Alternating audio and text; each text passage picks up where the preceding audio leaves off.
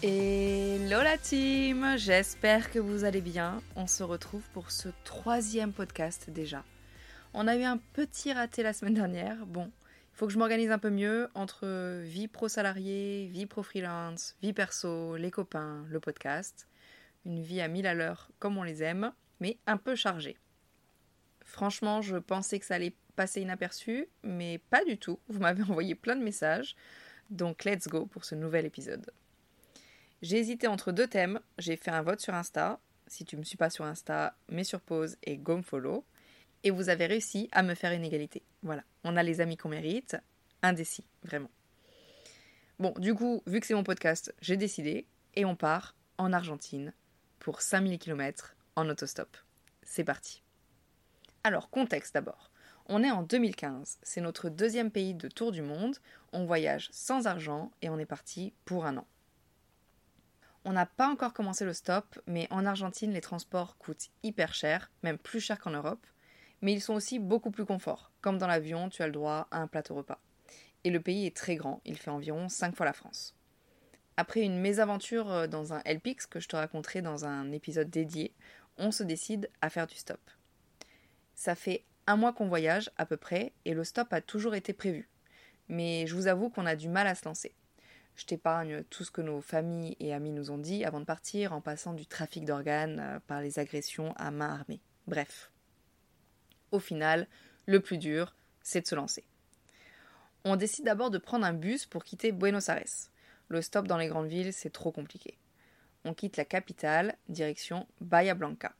600 km séparent les deux villes. Ça nous paraît énorme pour nous Français, mais jusqu'à Ushuaia, c'est plus de 2500 km qu'il faudra parcourir, stop. On est un peu pressé par le temps parce qu'on a un avion à prendre à Santiago du Chili dans quelques semaines. Et on n'a aucune idée du temps que nous allons mettre en stop. Bref, nous voici pour l'instant sur la route en direction d'Ushuaia. On tend timidement le pouce. C'est très bizarre cette sensation de se jeter un peu dans l'inconnu. Et t'as beau être la meuf la plus intrépide du monde, t'as quand même la voix de ton frère qui te parle de trafic d'organes dans la tête. Et malgré tout, on a une éducation à la française. Ne parle pas aux inconnus, ne monte pas avec les inconnus.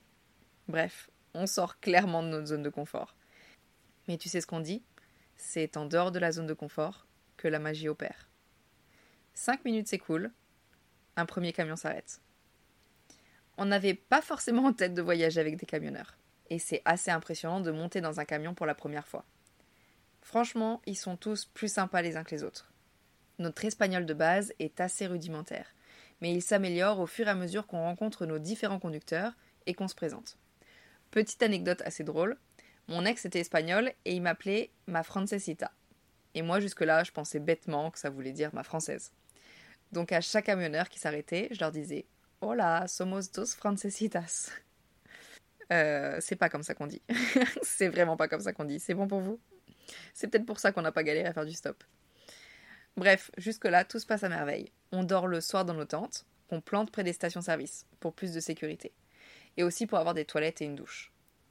Les routes sont si longues et les camions si nombreux que les stations sont super bien équipées et très propres d'ailleurs. Certains camionneurs nous attendent le lendemain pour continuer le chemin ensemble. Au final, ils ont surtout besoin de compagnie sur les longues lignes droites, de plusieurs milliers de kilomètres. Un jour, un de nos chauffeurs fera même un détour de plusieurs heures afin de nous montrer une surprise. Alors j'étais pas hyper sereine sur la surprise. Quand tu ne sais pas où tu vas, avec un total inconnu qui ne parle pas ta langue, c'est un peu stressant. Il s'arrête au milieu de nulle part et nous dit Descendez. Je suis toujours pas sereine. Il nous montre un petit chemin dans un bosquet qui descend sur une plage. Il nous demande de l'emprunter. On s'exécute. On est littéralement que tous les trois.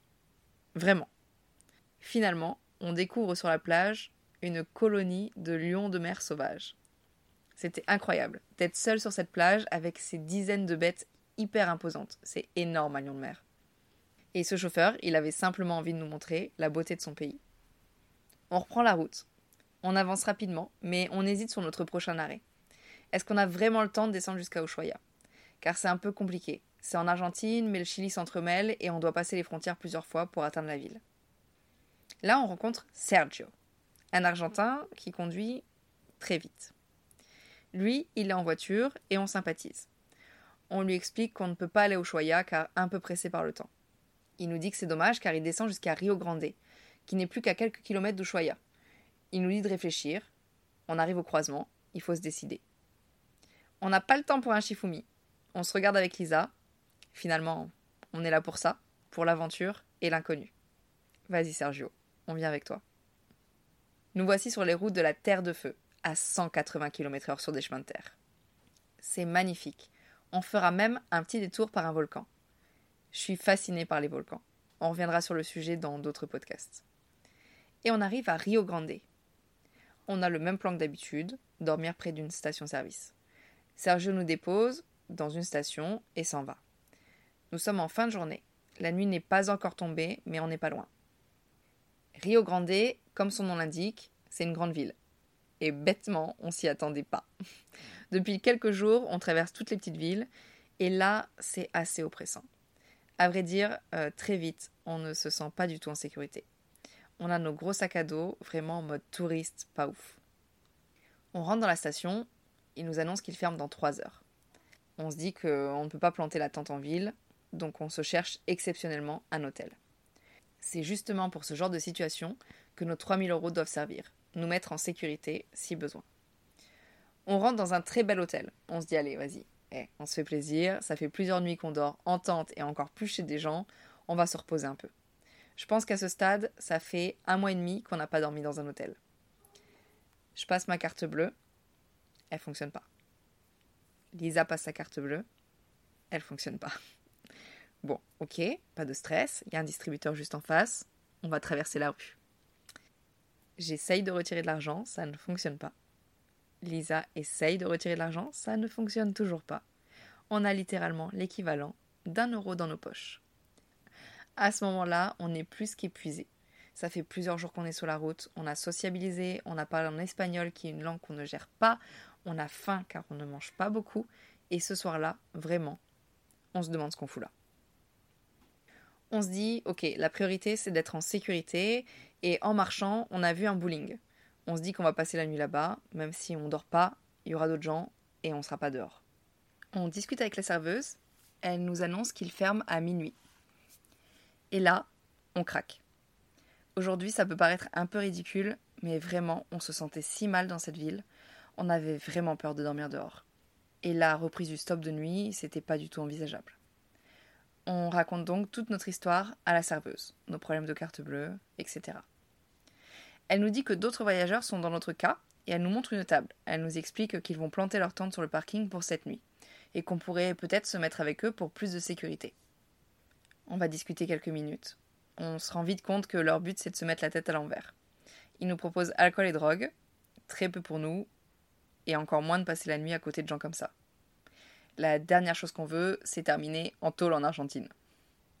Je crois qu'à ce moment-là, on a vraiment l'air désespéré. La serveuse discute un peu avec nous et elle nous dit Écoutez, je finis dans 30 minutes, attendez-moi.